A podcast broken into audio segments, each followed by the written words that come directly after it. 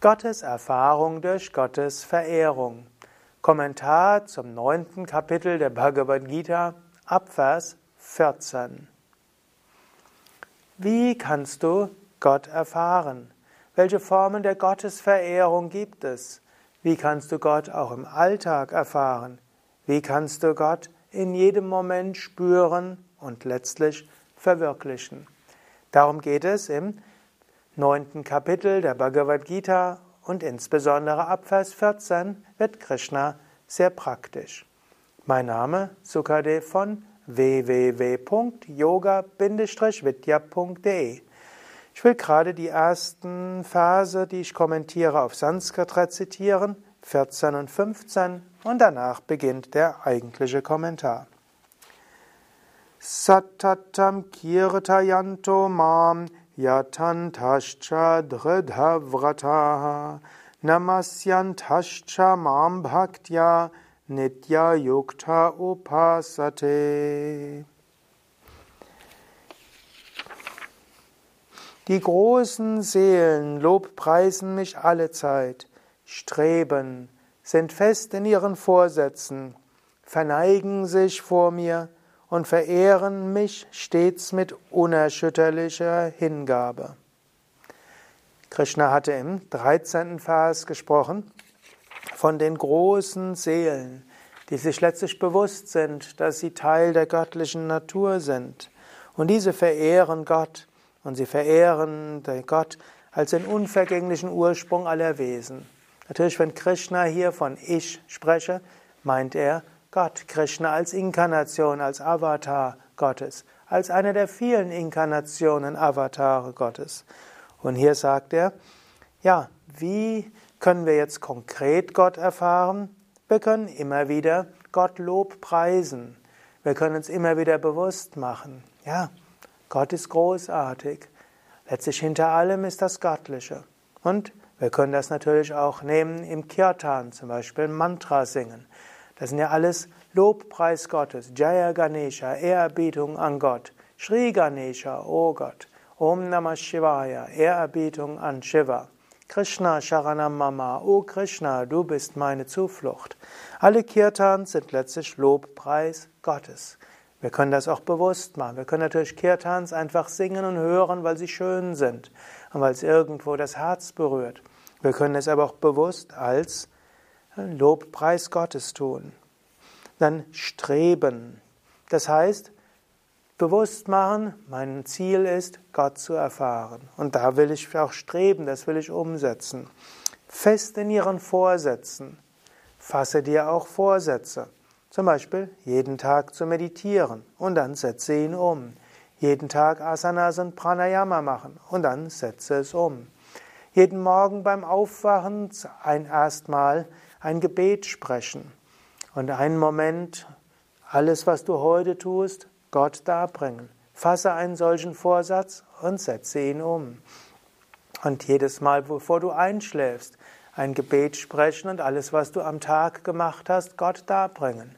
Und dann setze es um. Vielleicht magst du jetzt auch einen Moment innehalten und überlegen, gibt es Vorsätze, die du vielleicht jetzt fasten willst? Und dann setze sie um. Es ist oft gut, kleine Vorsätze zu fassen und diese umzusetzen, als zu große Vorsätze zu fassen und diese nicht umzusetzen. Daher fasse einen Vorsatz und setze ihn um.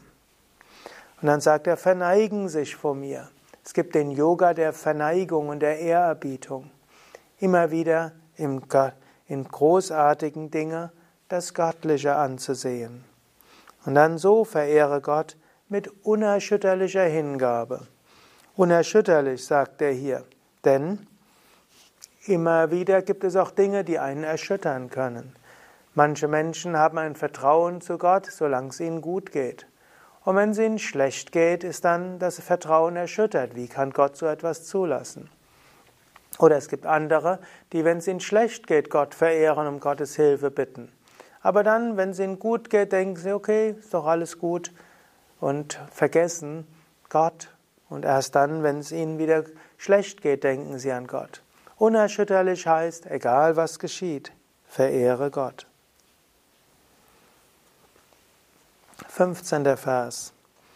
Andere bringen auch das Weisheitsopfer dar und verehren mich, der ich alle Gesichter habe, als das eine, das andere und das Vielfältige. Also Krishna sagt, es gibt viele Formen der Gottesverehrung und das sagt er immer wieder. Und er sagt auch immer wieder, dass wir Gott auf unsere Weise verehren können. Und so sagt er, es gibt auch die sogenannten Jnanis, also die den Jnana-Yoga gehen. Und man kann auch sich bewusst machen, wenn ich Jnana-Yoga übe, den Yoga der Erkenntnis, kann ich auch dies als Weisheitsopfer darbringen. Das heißt dann Jnana Yajna. Swami Shivananda hat Jnana Yajna nochmal anders interpretiert. Er hat so gesagt, anderen spirituelles Wissen zu bringen, ist auch Jnana Yajna. Im Sinne von, hm, wenn du Yoga unterrichtest, dann kannst du auch das an Gott weitergeben. Oder wenn ich jetzt diesen Vortrag gebe und diese ganzen Videos mache, dann ist das auch Jnana Yajna. Ich, warum gebe ich jetzt diese Vorträge? Ich gebe sie als Hingabe an Gott. Ich habe irgendwo das Gefühl, Gott will, dass das geschieht und Gott hat mich damit beauftragt. Und so will ich dieses Wissen, das ich jetzt weitergebe als im Video, will ich sehen als Jnana Yajna, als letztlich eine Darbringung von Weisheit für Gott. So kann man auch sagen, wenn du etwas lernst, bringe das Lernen Gott, bei, bei, Gott dar. Und wenn du anderen etwas beibringst, mache auch das als Darbringung an Gott. Wir können Gott verehren in jedem einzelnen Gesicht und er sagt auch, der ich alle Gesichter habe. Und dann können wir eben sagen, ja, Gott hat verschiedene Gesichter. Da gibt es jetzt verschiedene Interpretationen. Wir können sagen, er ist Krishna, er ist Jesus, er ist Allah, er ist äh, Adonai, der Herr, er ist Manitou, er ist der kosmische Geist, die Weltenseele, die Urmutter. Wir können Gott auf so viele verschiedene Weise verehren. Gott hat viele Gesichter. Und Gott manifestiert sich auch in allem in dieser Welt. Deshalb hat Gott so viele Gesichter. Und Gott hat viele Gesichter. Wir können aber auch sehen Gott als den einen, der eine, der alles ist. Oder eben auch der andere, das andere. Es gibt diese großen Auseinandersetzungen in Religionen und auch in der Theologie. Ist Gott transzendent? Ist er immanent? Sollen wir Gott wahrnehmen als die Essenz von allem? Oder wollen wir Gott sehen als Person, als der andere, der mir gegenübergestellt wird? Manchmal gibt es von Seiten der monotheistischen Religionen einen gewissen Vorwurf an Vedanta, dass Gott doch ein Gegenüber sei und nicht Gott nur das Innere ist. Aber Krishna sagt, man kann Gott verehren als das eine überall, man kann Gott verehren als der andere, dem man gegenüber ist, zu dem man beten kann, von dem man letztlich die Antwort der Gebete erhofft, dem man alles darbringen kann. Also man kann Gott verehren als das eine, man kann Gott verehren als das andere und auch als das Vielfältige. Es gibt auch Menschen, die Gott in verschiedenen Gestalten wahrnehmen. Sagen, ja, es gibt doch nicht nur einen Gott, sondern es gibt Krishna, es gibt Rama, es gibt Durga und Lakshmi. Und zum Beispiel in den Hindus gibt es tatsächlich solche, die sich vorstellen, ja, da gibt es unterschiedliche Götter. Und man kann sich mal an Lakshmi wenden, wenn man irgendwie was Materielles braucht, man wendet sich an Durga, wenn man Trost braucht, man wendet sich an Shiva, wenn man etwas loslassen will, und man wendet sich an Krishna, wenn man irgendwo mehr Liebe und Freude braucht. Auch so kann man es machen. Man kann auch Gott verehren als das Vielfältige. Im 16. Vers beginnt er mit etwas, was er im 10. Kapitel weiter ausbauen will. Nämlich, wir können Gott sehen in den besonders großartigen Dingen. Und so sagt er, ich bin Kratu, das ist das vedische Opfer. Also, Gott ist also in besonderen Ritualen erfahrbar. Ich bin Yajna, in jedem Ritual erfahrbar. Ich bin das Opfer für die Mahnen, die Vorfahren. Also im alten Indien gab es verschiedene Arten von Opfer. Man kann sagen, es gab Kratu, es gab Yajna und es war Svadha. Man kann Gott zum einen verehren einem vedischen Opfer, man kann Gott verehren in formelle Rituale und man kann Gott auch verehren in Ritualen zu Hause, was man typischerweise für die eigenen Vorfahren gemacht hat. Also in jeder Art von Ritual ist Gott erfahrbar. Deshalb, egal in welchem Ritual hm, du bist, spüre dort Gott. Also auch wenn du zum Beispiel Arati machst oder in einem Satsang bist, Puja Homa machst oder einen christlichen Gottesdienst dabei bist, hier ist Gott erfahrbar. Oder auch dein persönliches eigenes Gottesritual. Im Rahmen der Bhakti-Yoga-Vorträge, die ich auch gegeben habe, habe ich ja auch einige Rituale vorgestellt, die du selbst machen kannst. Gott ist also zum einen erfahrbar in Opfer. Gott ist auch das Heilkraut und alle Pflanzen. Also, man könnte auch sagen, wenn du in der Natur bist, da kannst du Gott sehen. Oder in der Arznei kannst du Gott sehen. Oder auch die Gaben, die du ins Feuer gibst, in einem Feuerritual, kannst du Gott sehen. Und dann, Gott ist auch Ajya, also im Öl, das du ins Feuer gibst. Gott ist auch das Feuer und Gott ist auch die Opfergabe.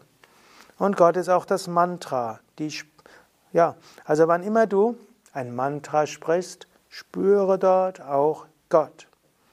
Und wenn du in einer Opferzeremonie bist, spüre auch dort Gott. 17. Vers.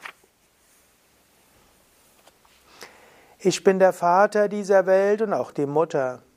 Ich bin der Verwalter der Früchte der Handlungen und auch der Großvater. Das eine Ding, das erkannt werden muss, die Läuterung, die heilige Silbe Om, Vyorik, Sama und Yajurveda. Nur 18. Vers. Ich bin das Ziel, der Erhalter, der Herrscher, der Beobachter, die Wohnstatt, die Zuflucht, der Freund, der Ursprung, die Auflösung, die Grundlage, die Schatzkammer und der unvergängliche Same. 19. Vers. Als Sonne spende ich Wärme, ich halte den Regen zurück und lasse ihn fallen. Ich bin unsterblich und auch der Tod das Sein und auch das Nichtsein.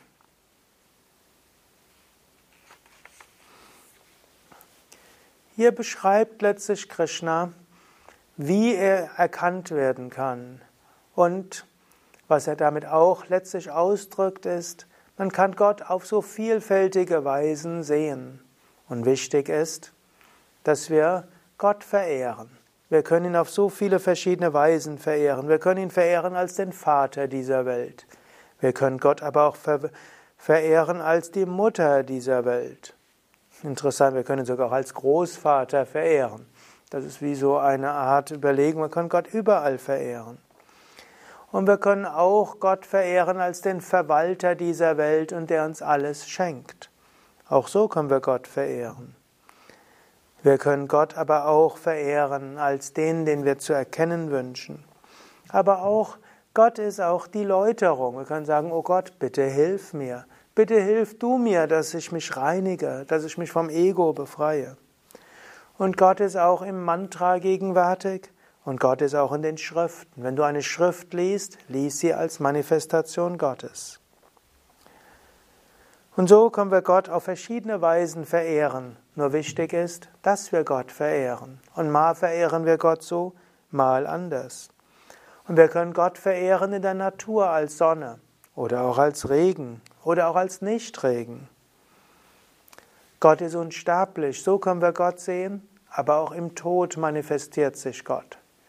Gott manifestiert sich eben auch als die Zeit, die alles auflöst. Gott ist aber auch das, was jetzt ist und das, was nicht ist. 20. Vers. Jene, die die Veden studiert haben, meinen Nektar trinken, von allen Sünden rein sind und mich durch Opfer verehren, beten um den Weg in den Himmel. Sie erreichen die heilige Welt Gottes und der Götter und genießen im Himmel die göttlichen Freuden der Götter. Sie treten, nachdem sie den gewaltigen Himmel genossen haben, in die Welt der Sterblichen ein, wenn ihr Verdienst erschöpft ist. Da sie an den Vorschriften der drei Veden festhalten, das gewünschte Begehren, gelangen sie in einen Zustand des Kommens und des Gehens. Hier warnt er für etwas, nämlich er warnt davor, Gott zu verehren, um Relatives zu wollen. Du kannst Gott auch verehren, um belohnt zu werden. Zum Beispiel belohnt zu werden mit dem Himmel, belohnt zu werden mit schönen Dingen in dieser Welt. Er empfiehlt uns, nicht Gott zu verehren, um etwas zu bekommen, noch nicht mal Himmelsfreuden. Er sagt, ja, wenn du Schriften studierst, wenn du dich von Fehlern befreist, wenn du Gott durch Rituale verehrst, dann wirst du bekommen, was du willst. Er sagt, wenn du in den Himmel kommen willst, wirst du eben in den Himmel kommen und dann wirst du Freuden erfahren. Du könntest auch Gott um anderes Relatives bitten und wenn du dann Gottes Verehrung, Rituale machst, wirst du das auch bekommen. Aber dann wirst du die Dinge genießen, um die du gebeten hast, und irgendwann ist dieser Verdienst, dieses Punya aufgebraucht, und dann verschwindet es wieder. Gott um Relatives zu bitten, führt zu einem Zustand des Kommens und des Gehens. Daher im 22. Vers sagt Krishna, den Menschen, die nur mich allein verehren, an nichts anderes denken und immer die Einheit fühlen, gebe ich mit Sicherheit das, was sie noch nicht haben, und bewahre ihnen, was sie bereits besitzen. Also wenn man nichts von Gott will, sondern nur Gott verehren will, und wenn wir an Gott denken, ohne etwas zu wollen und Einheit fühlen, dann bekommen wir aber auch alles andere. Jesus hat es ja auch mal so, so gesagt, Strebe zuerst nach dem Himmelsreich Gottes und dann wird euch alles andere zufallen. Wenn Jesus von Himmelreich spricht, meine natürlich nicht Himmelsfreuden, sondern man könnte sagen, strebe nach Gott allein. Alles andere wirst du auch bekommen. Selbst fromme Menschen, die die Devas verehren, verehren alleine mich, O Arjuna, aber auf die falsche Weise. Was heißen soll, es gibt einen einzigen Gott und zu diesem höchsten Gott willst du hinkommen. Wenn du aber jetzt zum Beispiel Devas, Engelswesen verehrst oh, und wenn du auch, man könnte auch sagen, Gott verehrst, um etwas Konkretes zu bekommen, verehrst du natürlich auch Gott, aber du bekommst dann nur Relatives. Verehre Gott um des Höchsten willen, dann wirst du das Höchste bekommen und alles, was du brauchst, auch. Verehre Gott oder Engel oder andere Götter, um etwas Konkretes zu bekommen, da verehrst du zwar auch Gott, bekommst aber nur Relatives. 24. Vers Denn ich allein bin der Genießende und der Herr aller Opfer. Sie aber kennen nicht mein wahres Wesen und daher fallen sie und kehren zurück zu dieser Welt der Sterblichkeit.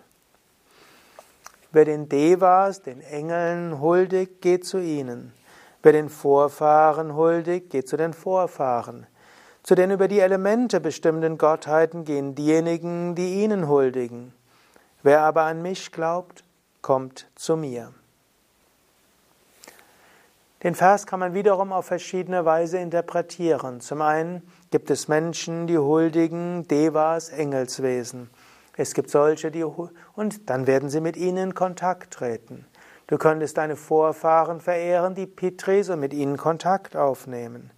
Du könntest die Bhutas verehren, also den Elementaren, und wirst mit ihnen Kontakt haben.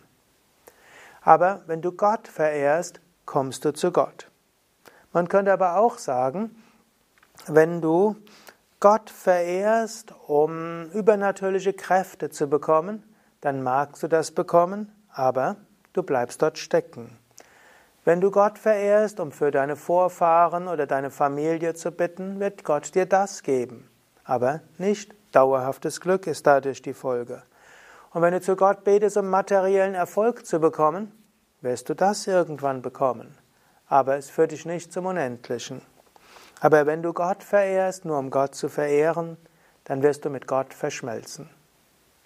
Krishna hat natürlich in einem vorigen Kapitel gesagt, ist es okay, Gott zu bitten um Überwindung von Leid? Ist es auch okay, Gott zu bitten um materielle Reichtümer? Ist es auch okay, Gott zu bitten um spirituellen Fortschritt? Aber hier sagt er, am besten ist, du verehrst Gott nur um zu Gott zu kommen. Du kannst auch um anderes bitten, aber vergiss nicht, Verehrung Gottes nur um Gottes Willen ist am besten. So, das war jetzt eine Menge Stoff, eine Menge Überlegung. Vielleicht magst du einen Moment innehalten und überlegen, wie willst du Gott verehren? Und wie hast du Gott bisher verehrt? Und wie willst du deine Hingabe so machen, dass sie dich mehr zu Gott bringt? Mein Name Sukadev, hinter der Kamera Nanda, Schnitt Nanda. Alle Informationen findest du natürlich nochmals in der Bhagavad Gita, zum Beispiel mit meinem Kommentar Yoga Bhagavad Gita für Menschen von heute. Und bei Yoga Vidya gibt es Seminare und Ausbildungen zum Thema Bhagavad Gita. Dieser Vortrag ist Teil der Vortragsreihe zur Bhagavad Gita und Teil der Yoga Vidya Schulung und Teil der Vorträge als Begleitmaterial zur zweijährigen Yogalehrerausbildung. Alle Informationen auf www.yoga-vidya.de und halte jetzt einen Moment inne und überlege, was willst du machen, um deine Gottesverehrung zu intensivieren.